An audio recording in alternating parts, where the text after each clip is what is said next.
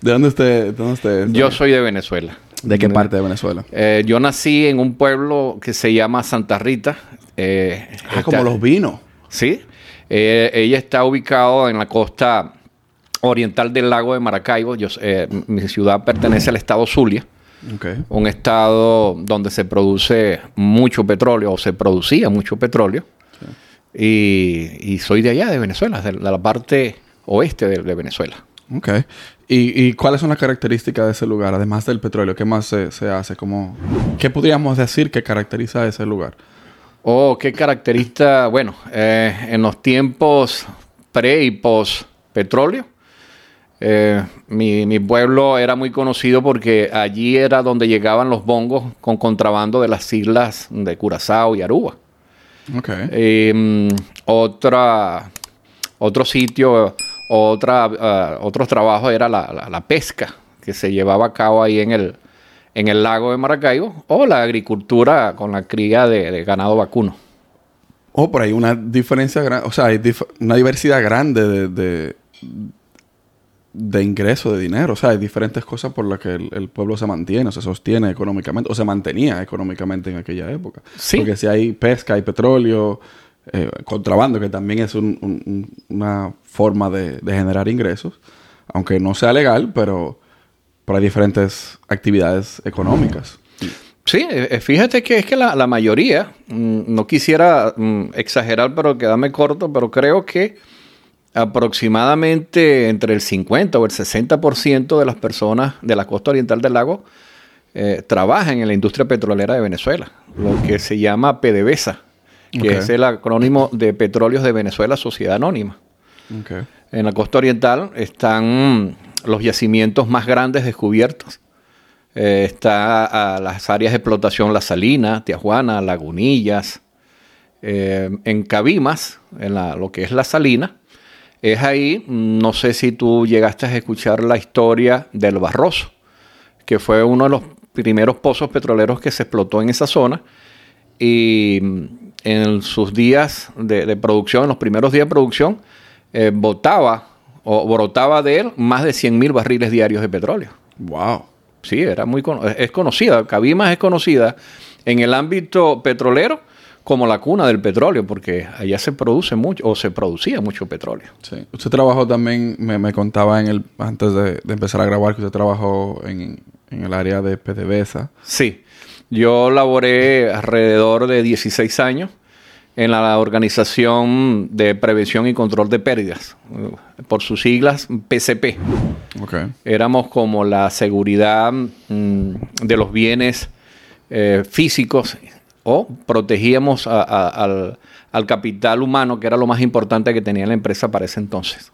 Ok, perfecto. ¿Y qué tiempo, o sea, en qué época usted empezó a trabajar ese recuerdo? Sí, yo comencé a trabajar un 12 de marzo de 1988. O sea, que era cuando la economía eh, venezolana estaba en su peak. Sí, mira.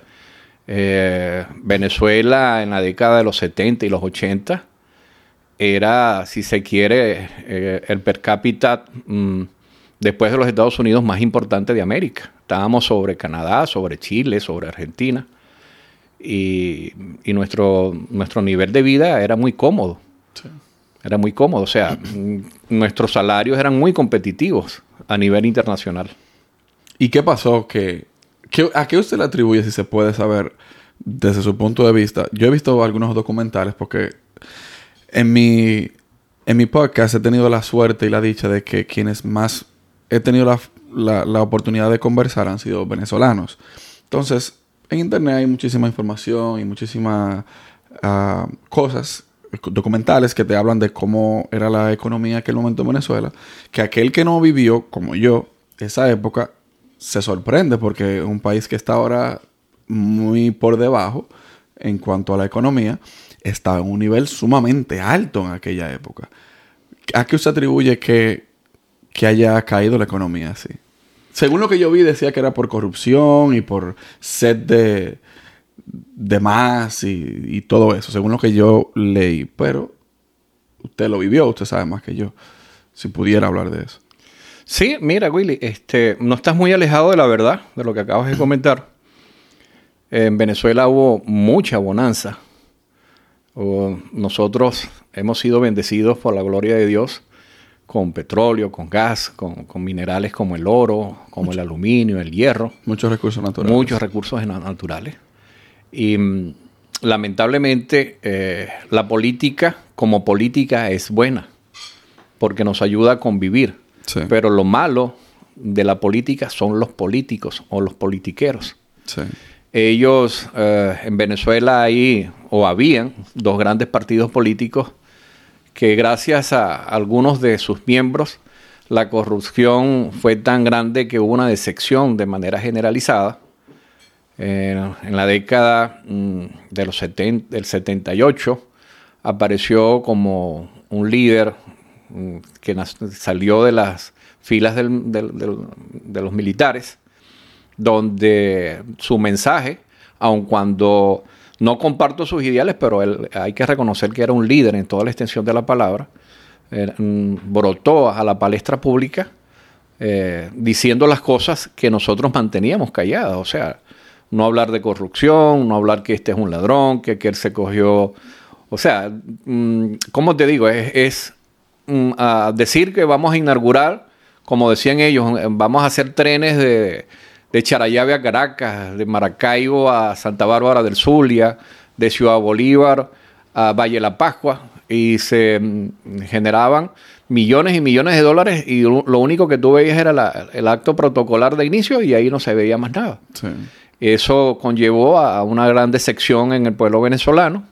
Buscaron el apoyo de esta persona que se vendió como una de las soluciones en nuestro país y fue peor la medicina que la enfermedad.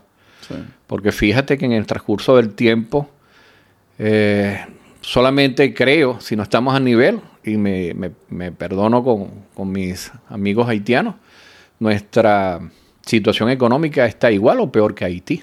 Bueno, la, la moneda, la última vez que chequeé, que menos vale es la de Venezuela hasta ahora mismo. Es el Bolívar. Sí, fíjate que el, valor. Sí, sí, fíjate, Willy, que el año pasado, y te voy a decir esto y te vas a reír conmigo, hubo una devaluación del Bolívar. El Bolívar o más devaluación. Sí. Fíjate que la última devaluación le quitaron seis ceros al Bolívar. O sea, un dólar, para que tengas una idea, costaba 2.400.000 bolívares. Wow. Entonces, en estos momentos el, dólar está alrededor de los 4, 5, bolívares por dólar. Pero mm, mm, eh, la moneda se ha devaluado tres veces. Y si te pones a imaginar, yo creo que nos faltarían capacidad de dígitos en nuestra memoria para, para decir cuál es el valor de nuestro Bolívar. Primero se llamó eh, el Bolívar fuerte, después el Bolívar soberano, ahora no sé cómo lo llaman. Mm. El Bolívar devaluado, lo más sí. Mencionaba usted que usted no está muy no, no comparte los ideales de, de ese líder que en algún momento surgió que todos sabemos que es eh, una combinación entre el comunismo y el socialismo. Pero yo, soy, yo tengo una opinión muy clara en, esto. En teoría, es lo mejor del mundo. Yo considero. Porque si hay una equidad, yo considero que se puede vivir en mejor armonía. En teoría. Yo considero que lo, lo, malo de, de de tal cosa es la práctica, de quien lo practica. Porque si vamos a, profundizar la, el, yo dije en un podcast que salió recientemente que, el capitalismo es una vaina del diablo. Porque te, te lleva como al, al monopolio. O sea, o sea ellos el, incentiva a que se monopolice las cosas, a que el que más dinero tiene sea el que más poder tiene. O sea, tiene sus buenas y sus malas. Cosas de la vida, el que más trabaja puede llegar más lejos, pero el comunismo como teoría, como lo planteó Marx, no es tan, tan malo, en teoría. No sé usted, ¿cuál es la parte que usted considera que no comparte?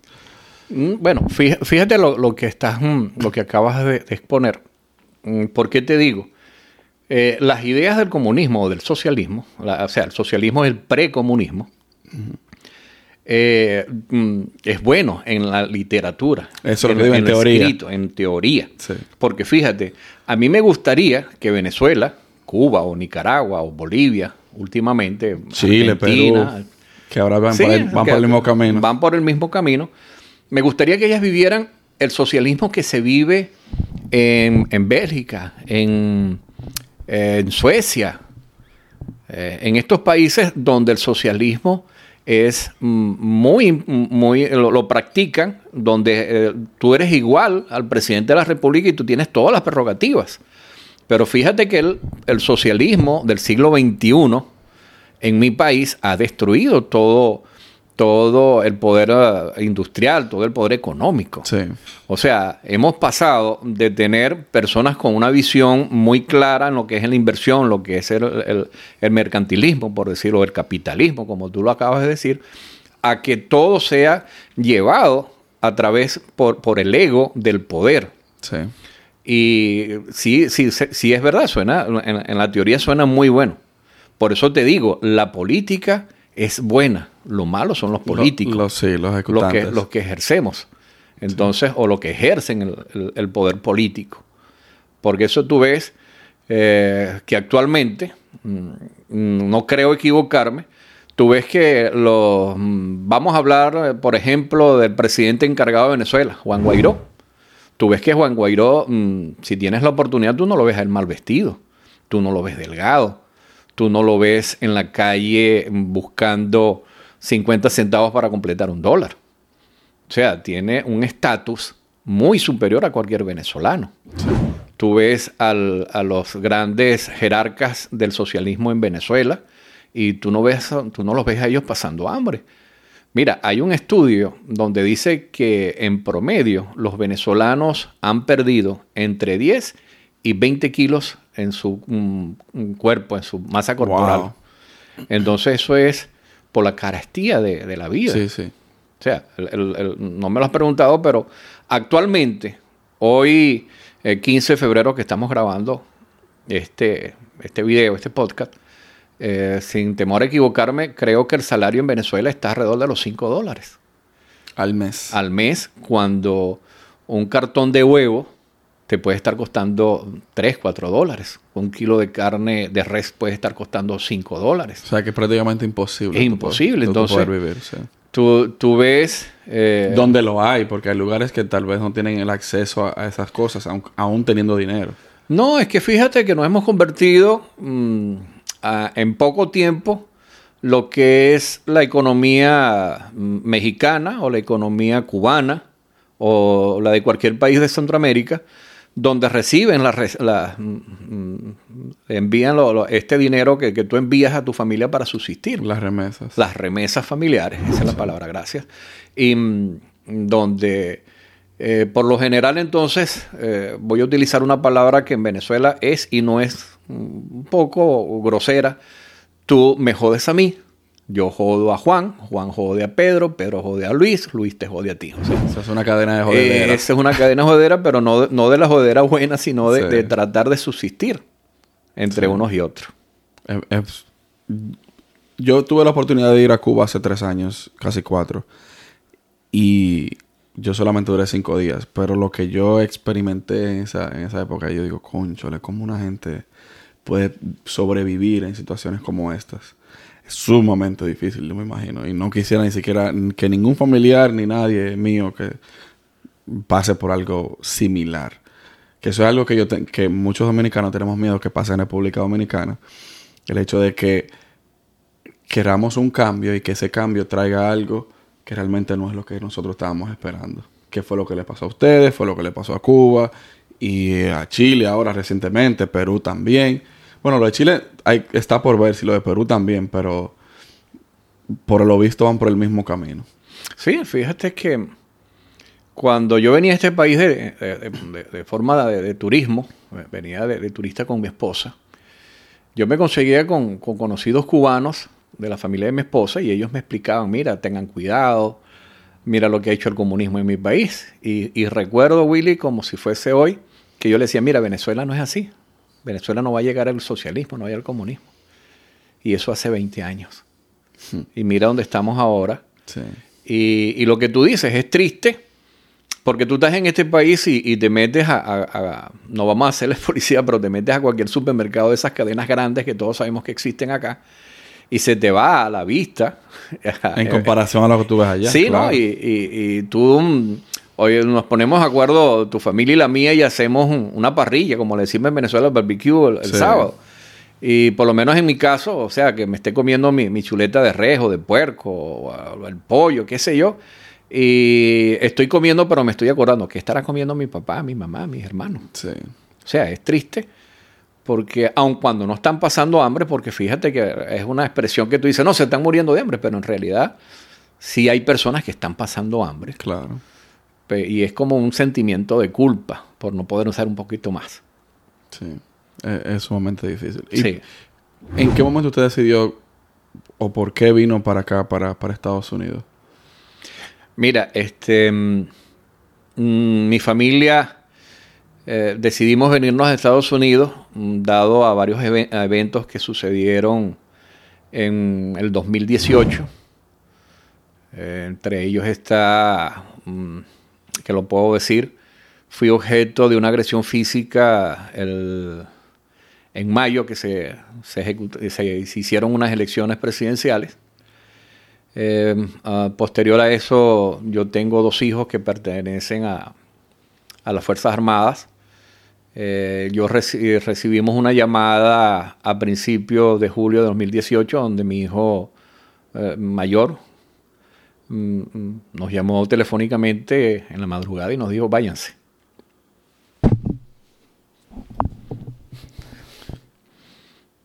Y tomamos esa decisión. Eh, mm, Mm, pido perdón, pero eh, son recuerdos fuertes donde tú tienes que, que dejar tu idiosincrasia, dejar a tus padres, dejar tu vida y irte a un país eh, donde tú no hablas el idioma. Eh, y bueno, aquí estamos. Gracias a Dios él ha logrado mm, poco a poco unir la familia ya de mis cuatro hijos. Tengo tres aquí, solamente me falta una que está en Lima y tengo otra en Panamá, pero poco a poco Dios ha ido unificando nuevamente mi familia, gracias a Dios. Eso en mayo de, de 2018, recuerdo, no sé, la memoria, fue cuando hubo una, una protesta muy fuerte que entraron muchos venezolanos por Colombia. ¿Fue esa época? Eh, en, no, en mayo del 2018 se, se, realizaron unas elecciones presidenciales. Y posterior a eso creo que fue que hicieron las protestas, ¿no fue así? Sí, después se hicieron protestas, hubo muchas personas muertas por el régimen. Que entraron, creo que fue por San Cristóbal. Sí, por Cúcuta. Por Cúcuta, ok. Esa es la, la, la entrada de, que está por esa parte, aunque por la parte de, de Occidente, en el Zulia, entrábamos mucho por Maicao, okay. que es la península de La Guajira.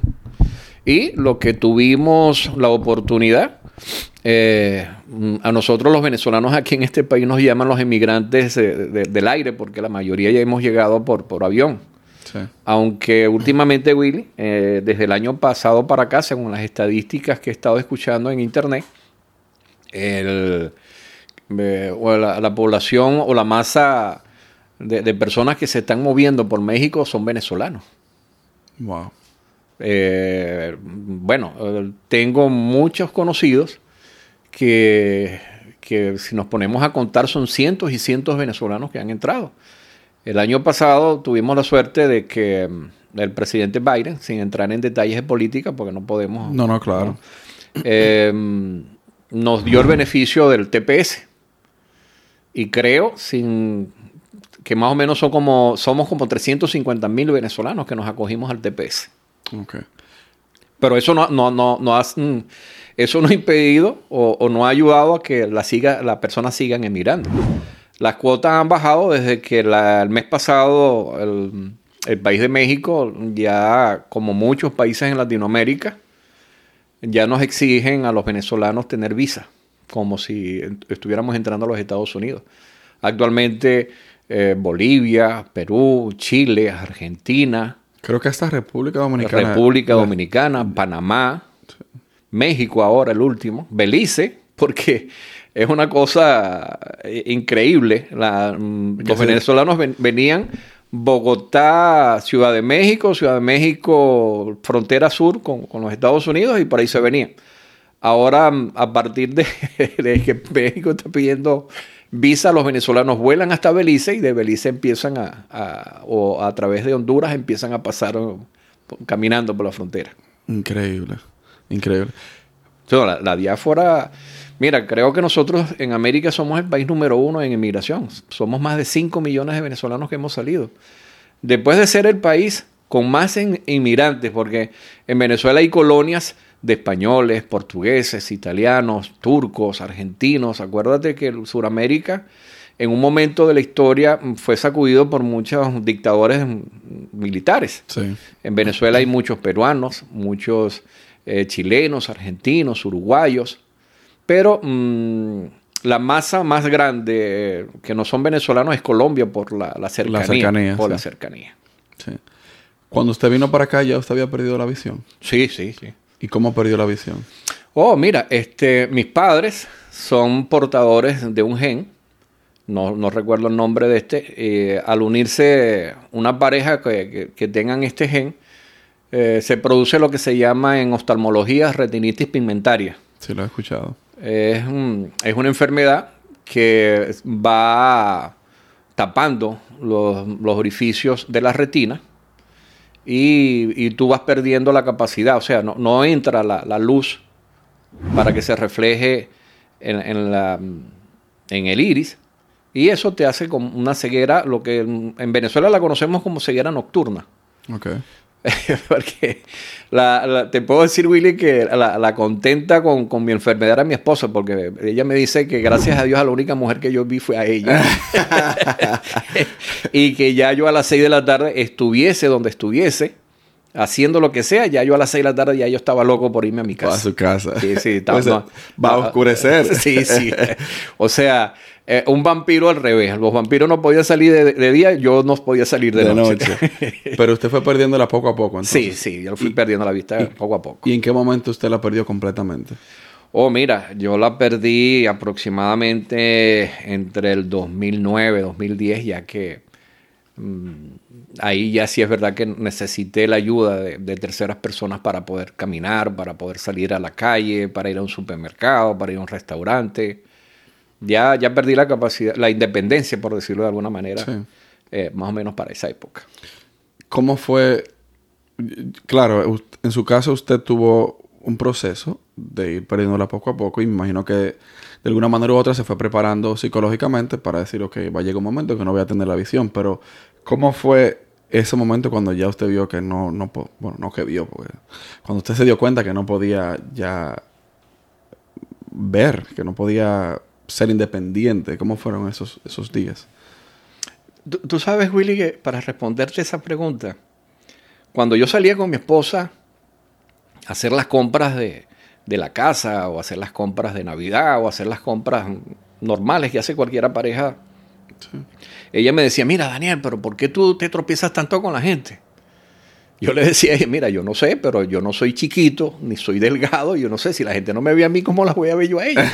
Pues, o, sea, yo puedo evitar mm, golpearte, pero si tú me ves a mí, mira, yo no soy un, gigante, pero yo mido aproximadamente un 80 y, estoy pesando 120 kilos. No, o sea, es, difícil que pase desaparecido. Exactamente. O sea, una persona que venga de frente de mí, si ve que yo no me quito, ella tiene que quitarse, pero bueno. Claro. Pero gracias a Dios, Willy, eh, mi, ceguera fue progresiva em, por cosas de, la vida. Eh, mi enfermedad fue descubierta muy tarde para poder contenerla. Acuérdate que las enfermedades de, la vista, tú, mm, hoy, en día tú las puedes eh, reparar a través de, alguna operación, de alguna cirugía. Eh, en la década de los 90 mm, yo fui sometido a varias operaciones pero lamentablemente para mí, los médicos veían más lo mercantil que la medicina. Ah. Yo recuerdo que cuando a mí me fueron a operar la primera vez de la visión, a mí me hicieron un estudio que se llama campo visual, que es, te, colocan la, cara en, como en un túnel y van apareciendo los punticos blancos y tú ibas pulsando para ver cuál es tu campo visual, cuál era tu, tu, visión. Acuérdate que nosotros, de manera natural, tú tienes 180 grados de visión. Sí, correcto. Cuando el doctor vio, no, no le hagas caso a esto y me operó en aquel tiempo, Willy, eh, la operación fue con bisturí, me cortaron la, la córnea. Uy. Bueno, eh, después de eso, mm, seguí, seguí, seguí, seguí. Me dijeron, no, tú lo que tienes que eh, colocarte los lentes estos intraoculares. Me operaron por segunda vez, la tercera vez mm, mm, me operé con láser, hasta que, bueno, mm, por cosas de, la vida conseguí un doctor que, había hecho un programa en retinis, en la, en la retina, perdón, y me, diagnosticó, mira, tú lo que tienes es retinitis pigmentosa, eh, es por esto, por aquello, aproximadamente cuando llegues a esta edad vas a quedar totalmente ciego y yo lo acepté. Y esa transición para mí no fue dura, porque yo gocé los colores, yo gocé la vista. y poco a poco me fui acostumbrando, como te dije, muchas veces eh, le doy gracias a Dios por tener una pareja tan increíble como es mi esposa. Aunque suena retórico decirlo, porque uno no puede hablar de la esposa. Pues. Pero sí, le doy gracias a ella y a mis hijos. Aun cuando hoy en día eh, hay una superprotección sí. Ah, sobre las personas y a veces yo les digo a ellos, y, lo puedo decir aquí, mira, nosotros no somos ciegos, vemos la vida de manera diferente. Porque pues, te puedo retar a ti, Willy, mm, o a cualquiera persona que esté, o que vaya, o que esté escuchando este podcast. Eh, cierren los ojos y, pónganse una venda en los ojos. No me lo haga ese reto, que yo cuando era niño yo lo hacía y, oh. varias veces choqué. Oh. Porque yo veía a mi madre, y yo decía, oh. ¿Cómo ya? O sea, a mí me como niño al fin, yo desde, desde pequeño yo me hice cargo de ella en cierto punto y yo siempre estaba con ella del lado derecho o de izquierdo, pero siempre estaba con ella. Y había momentos que yo hacía esas pruebas, cerraba los ojos y como que trataba de caminar así. Y yo, eso hizo que yo valorara más a mi madre y como que me sintiera más orgulloso de ella en ese sentido. Y el yo poder ir, como le decía temprano, a la, a la escuela de ciegos, a la, Asociación de Ciegos que hay en República Dominicana y ver cómo todos los no videntes o ciegos se manejan y se desenvuelven. Y luego de adulto fui a la universidad y veía ciegos estudiando derecho, por ejemplo, o estudiando algo en la universidad. Eso es algo que mucha gente tal vez no lo cree no lo entiende, pero es posible. Es simplemente como usted dice, cada quien ve las cosas de forma diferente. Usted la ve de una forma diferente a la de nosotros. Y estoy totalmente de acuerdo con usted. Fíjate que es tan divertido que yo le digo a mis hijos hoy en día, mira, ah, mami, yo les digo a mis hijos mami o mamá, y a mis hijos le digo papá. Y a mi esposa no le digo Nilda ni mi amor, sino que le digo mamá. Porque para mí es la palabra más hermosa que hay en el, vocabulario, en, inglés, en francés, en español, porque tú le dices a mamá a la persona que te dio el ser. Eh, mi esposa no me dio el ser, pero me ha dedicado 40 años o sea, ha estado conmigo. Una heroína, una heroína. una venezolana. o sea, yo la admiro a ella porque aguantarme a mí no es fácil. No, no es fácil. Bueno, eh, mm, lo que te quiero decir es que por lo menos mm, cuando yo llegué a este país, le doy gracias a Dios porque antes que todo conseguí el camino de la verdad, que es el camino, no tener una religión, es tener la relación con Jesús. Eh, eso me llevó a conocer en la hija gente muy, muy, pero muy, muy buena. Entre ellos te puedo nombrar a Maggie, a Rick, Wendy, Stephanie, Philip, em, todos ellos. Y mm, a través de ellos logramos hacer un grupo latino, eh, donde está Tony, está Esther, que es tu mamá, está Edilia, está Marcela, está Byron, está Jorge, Luis, Rick, mm, Maggie, ojalá no se me haya olvidado ninguno para que no me lo reclame. Pero mm, una cosa tan sencilla como manejar eh, el iPhone, y no le voy a hacer propaganda, pero es una, ellos tienen una aplicación que se llama VoiceOver. Que nosotros, los que no tenemos vista, podemos manejar el teléfono tan o mejor que ustedes, los que tienen vista. Lo que te quiero decir es que yo agarro mi teléfono y se lo doy a mi hija para que me haga algo y me dice, es que yo no sé manejarlo. y ella tiene un iPhone igual al mío. Entonces, pero yo le digo, pero mami, si, si yo puedo manejar lo que no veo, ¿por qué tú no? No, porque es muy diferente, porque Eh, acuérdate que mm, eh, nuestra vista son nuestras manos. En Venezuela hay un dicho, mm, bueno, en aquellos tiempos cuando yo era joven, el siglo pasado, donde nuestras madres nos decían, miren con las manos y toquen con los ojos.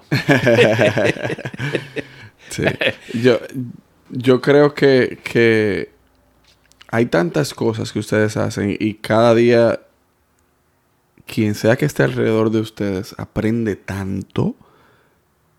Yo no sé usted, además del celular, qué otra cosa usted puede hacer, que me gustaría saberlo, pero yo he visto cosas que mucha gente se queda y ¿cómo lo hacen? No, esa persona ve, ella porque de mi mamá lo decían.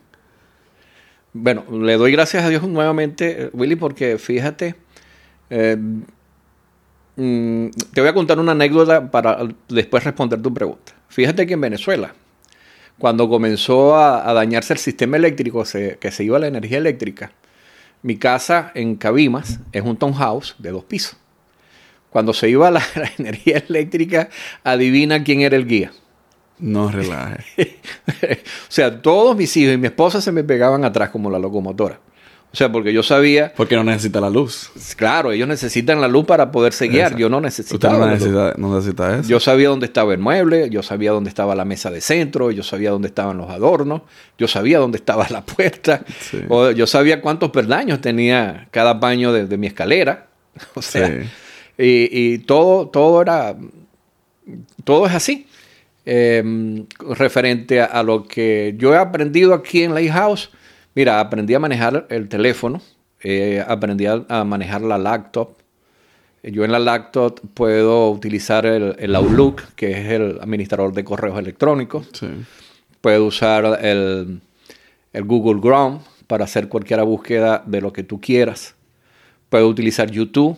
En YouTube eh, me aprovecho de esta plataforma para escuchar la Biblia, para escuchar música, para buscar tutoriales de cualquier índole.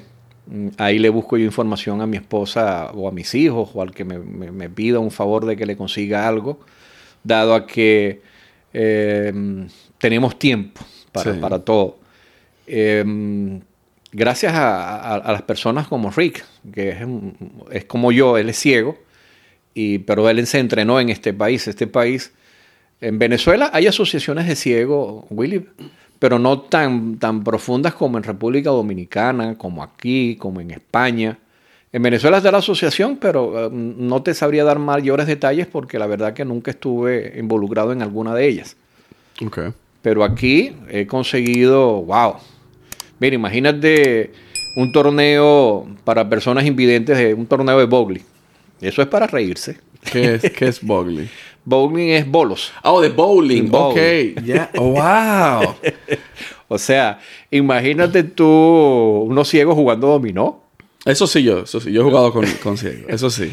O jugar las cartas o naipes, como le dicen en España. Me imagino que con braille. Sí, es que fíjate que gracias a Dios todo, todo nosotros lo podemos. Claro, no tenemos la capacidad ni la eficiencia que tienen ustedes los, los videntes. Eh, por decir algo, vamos a poner una cosa tan sencilla como colocarle un botón a una camisa, tú lo puedes hacer en dos minutos, yo lo haría en diez.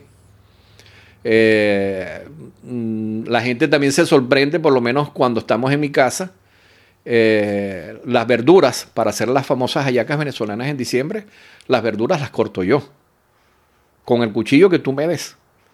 Mm, yo deshueso un pollo yo puedo cortarte, te puedo filetear una, pechuga de pollo. Claro, no, la, no, sé cocinar, porque lógicamente eso lleva más experiencia y mi esposa nunca me ha dejado hacer eso, pero son cosas que, tú puedes hacer y, y, que nos han enseñado y que nos enseñan a quien le a ser más independiente. Mi, mamá sabe cocinar. Ok, fíjate.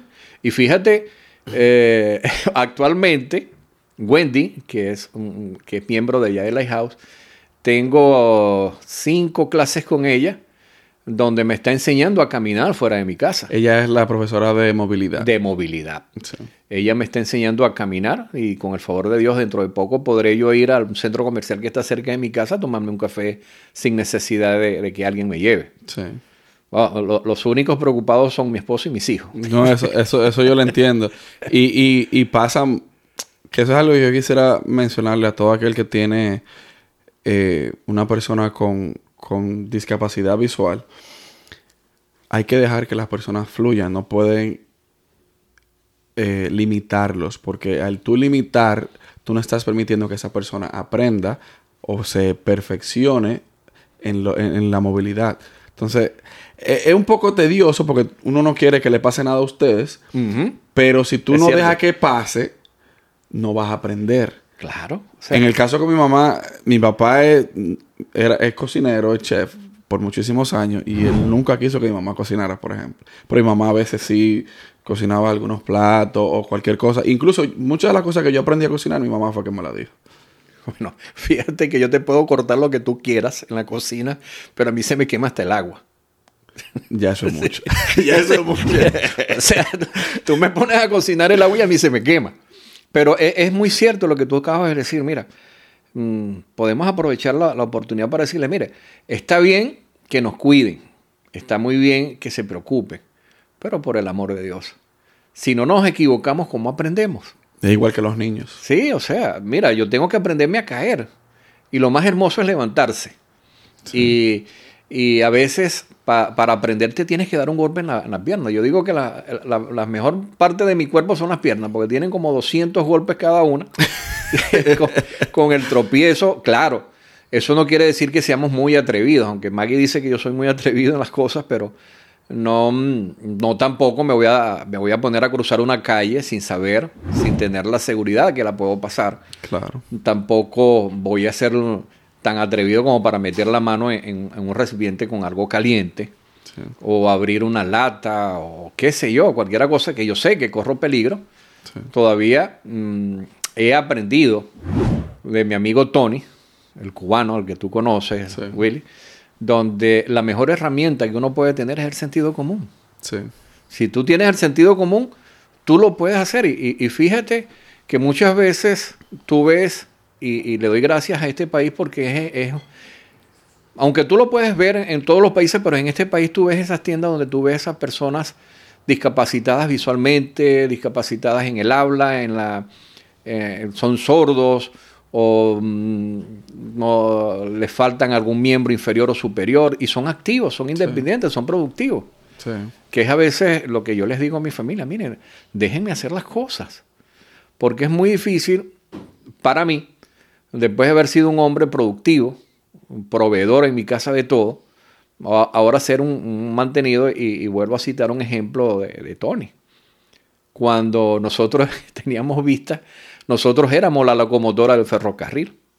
Ahora no somos la locomotora, ahora somos el vagón. Sí, realmente. La, locomotora pasaron a ser nuestros hijos o nuestras parejas. Sí. En tu caso, tú eres la locomotora de tu mamá, de Esther. Sí. Antes de usted perder la visión, era tecnológico y sabía, tenía celular y eso. ¿Tenía algún conocimiento de computadora? Sí, sí. Yo tuve la porque, porque, iba a decir, iba a ser la, la anuencia de que, conchole, no sabía antes de, tener, de perder la visión, pero ya ahora sí aprendió. Que es el caso, por ejemplo, de mi mamá. Ok. Mira, te, voy a decir a ti lo que les he dicho a, mis compañeros. No es que uno sea más inteligente, no. No yo no creo en, la inteligencia, yo creo que en la capacidad de cada uno. El problema está en la actitud que tú tengas ante la vida de aprender. Lógicamente, yo tuve la suerte de haber estudiado ingeniería en sistemas. Ok. Y eso me ayudó a conocer un teclado, eso me ayudó a, conocer un teléfono, armarlo, desarmarlo, programarlo, en fin. Yo te tenía ventaja. Yo tengo ventaja. Sí. Pero fíjate que si tú te pones a ver, cada uno de nosotros tiene un don que Dios nos ha dado. Fíjate. Correcto. Esther, que es tu mamá, es ciega como yo totalmente y cocina. Sí. Y limpia. Y, y limpia y, va para acá. Por lo menos tú tienes a Luis, que le encanta sembrar árboles. Sí. Tú tienes a Jorge, que vive solo, totalmente solo, y él cocina, él lava, él, limpia su casa. Eh, tú ves a Tony, que, es una de, las pocas personas, él perdió la vista a causa del, del coronavirus, y, pero tú lo ves a él con esa actitud de, conocer el teléfono para manejarlo. Y eh, Edilia tiene también su don, y, y Maggie es, oh, wow, con Maggie, es perseverante, es tenaz. Entonces, cada uno de nosotros tenemos una actitud o cada uno tenemos un don para ciertas cosas. Por lo menos a mí se me hace fácil la tecnología. Sí. Y, mm, Y a Esther se le hace fácil la cocina. Oh, nos ponemos de acuerdo.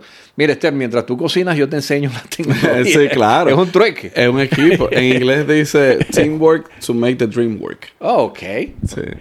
Y, y fíjate, eh, nosotros nos reunimos mm, generalmente una o dos veces al mes. Y a mí me encanta ir para la casa de Luis y de Jorge porque, oye, cocinan. Ellos son mexicanos y cocinan, aunque eh, por mi manera de ser yo le hago mucho bullying a, a mi amigo Jorge.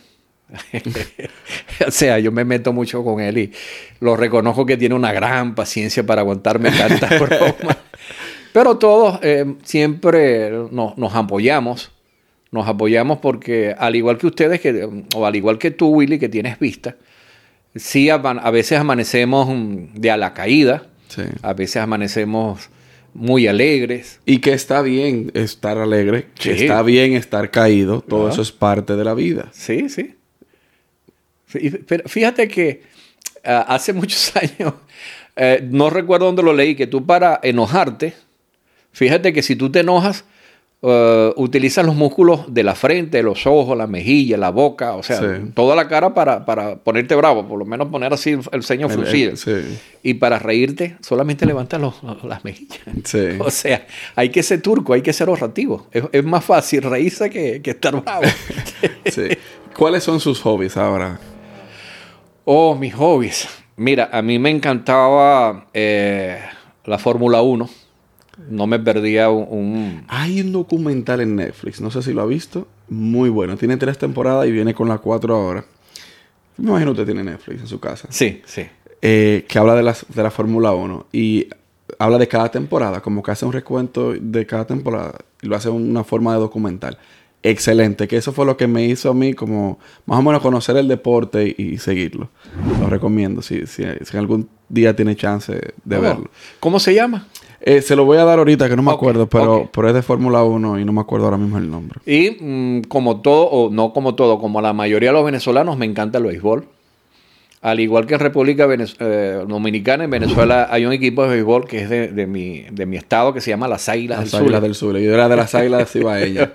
Ese era En- mi equipo. Entonces, me encanta el béisbol. Tú sabes que, que Venezuela es, si no es el único, creo que es, es el único país en, en Sudamérica donde se juega el béisbol de, de manera profesional. Porque todo lo demás son fútbol. Colombia tiene profesional también. Sí, pero no, no, a, ni- no, no a nivel, no a la, Bueno, sí. a la cantidad, por decirlo de alguna Ahora que, más. us- ahora que usted menciona eso, no, la cantidad no es imposible. Pero Colombia tiene una liga Sí, que, sí. que incluso participaron ahora recientemente en la Serie del Caribe. Bueno, eh, no recuerdo no, no recuerdo el apellido, pero el tercera base de los Yankees de Nueva York fue el tercera base de las Águilas del Sur hace unas temporadas atrás. Ese. Uchela, Ajá. Uchela, sí. Y mm, Greg Maddox, el gran pitcher de los Bravos de Atlanta, Sí, ese, el profesor. eh, él fue pitcher en Venezuela. Oh, sí, yo no Sí. sabía. Eh, su catcher profesional es mm, Eduardo Pérez.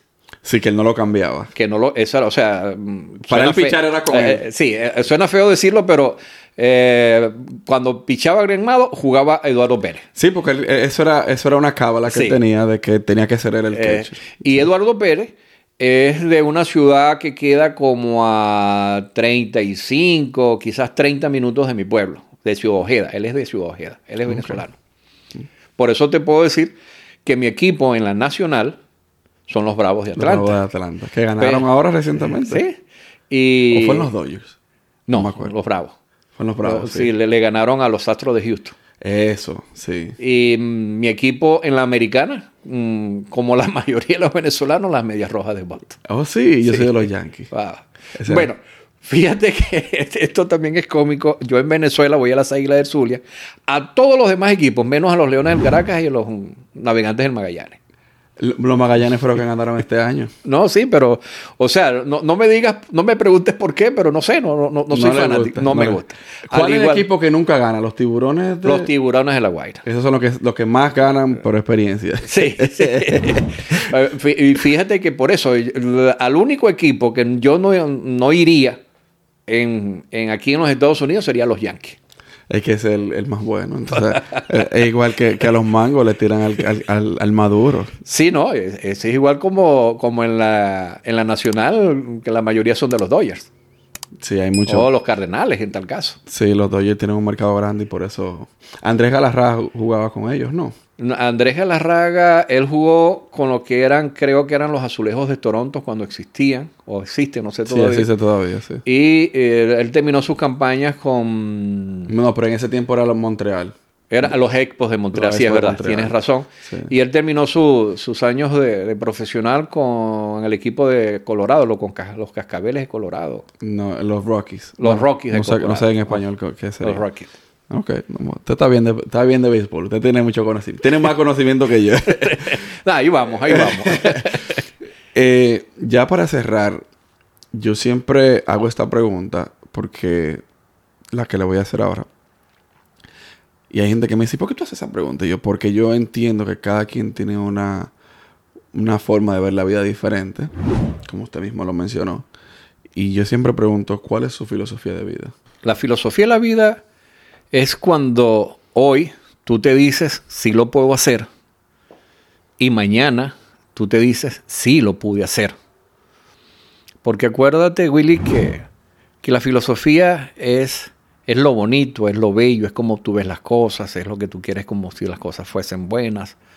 Pero la vida es muy corta. Muchos de nosotros podemos durar 80, 90, 50, 30 años, pero es como tú la vivas, es como eh, tú te enfrentes a la vida. Es, yo leí en Venezuela un libro que se llama El problema es la actitud. Es la, actitud que tú tengas en la vida. Sí, no, nos tocó mm, perder la vista, y sabemos que por gloria de Dios las cosas pasan porque Él lo permite. Y si Él permitió que muchas personas perdiéramos la vista, es porque Él tiene un mensaje, tiene un propósito con nosotros. Mm, yo no vine a Naples porque yo conocía Naples. Yo no sabía que, este, que esta ciudad existía. Yo no sabía que Miami o que la Florida tenía costa con el Golfo de México. Y Dios nos trajo aquí. Y, es parte del crecer, es parte de, darle gracias a Dios todos los días por sus bendiciones, darle gracias a Dios porque tú, que, tú te puedes congregar un domingo a escuchar la palabra, no es escuchar a un cura, no es escuchar a un rabino, no es escuchar a un pastor, no es escuchar al hombre, es escuchar la palabra de Dios. Es no tener una religión, es tener una relación con Dios reconocer que hay un solo Padre, que hay un solo Hijo y que hay un solo Espíritu Santo. Es la filosofía de la vida. Si tú practicas lo que dice la Biblia, porque fíjate que el Torac, que mm, el Corán, se asemejan mucho a la Biblia de nosotros. Lo único es que lo ven diferente. el, el Torah no tiene el Nuevo Testamento, pero los tres tienen a Abraham como el gran patriarca. Y la palabra de Dios es una sola. Lo que cambiamos la filosofía del mundo somos nosotros los hombres. Porque al igual que los abogados, te leen un artículo de la ley federal de esto, que si la ley del comercio, que si la ley del, de esto, lo otro, ya una coma significa un paréntesis, un punto significa una cosa y es la interpretación. Claro. Por eso la filosofía es vivir la vida lo mejor que puedas, vivir el día a día. No, no te preocupes por mañana, porque no sabemos qué viene mañana. No te preocupes por el ayer, porque lo que hiciste ayer ya lo hiciste. No, lo puedes hacer. Vive hoy, porque con el hoy harás el mañana. Me agrada eso. Yo quiero. Se me había olvidado decirle, ya para cerrar ahí, para que sea lo último que se diga en este podcast, es: ¿por qué es que usted no es mormón? Mira, eso se lo debo nuevamente a, mi amigo Tony, porque tú sabes, en esas reuniones que hemos tenido eh, en casa de Luis, en, en la casa de Jorge, en la casa de Maggie, eh, tocamos el tema como en toda, en toda conversación de las religiones. Y me dice, mira, Daniel, tú sabes que los mormones no pueden ver a sus mujeres desnudas. Y entonces yo le dije a él, entonces yo soy mormón porque yo tengo más de 15 años que no veo a mi esposa desnuda. ya se quedó ahí. ahí se quedó. Por eso muchas veces eh, cuando mm, eh, llamo a tu mamá o, llamo a Maggie o llamo a Edilia o cualquiera de las mujeres que, mire, ¿qué tal cosa? Y no te preocupes, yo no te voy a dar desnuda. yo, no voy a, yo no voy a ver el desastre que tienes en tu casa, porque no lo veo, no te preocupes. Y eso, eh, eso les causa a ellos mm, risa, que es lo más agradable. O sea, acordémonos que también es parte de la filosofía el reír. Tú cuando te, ríes, te desahogas. Tú cuando te ríes, es beneficioso para, para, la, para la salud. Claro. Lo dejo con este mensaje que acaba de decir. Ríense, sonrían, vean la vida de, una forma diferente, veámoslas con perspectiva. Eh, todo es según el cristal con que del color según el cristal con que se mire, o sea que cada quien tiene una forma diferente de ver la vida. Gracias por ver y escuchar este contenido. Si lo está viendo en YouTube, dele like, comente, suscríbase, compártalo. Si usted lo está escuchando en audio, dele a la aplicación que lo está escuchando. Póngale cinco estrellas. Si no va a poner cinco estrellas, no le dé nada. Muchas gracias a todos por la sintonía y hablamos cuando se pueda.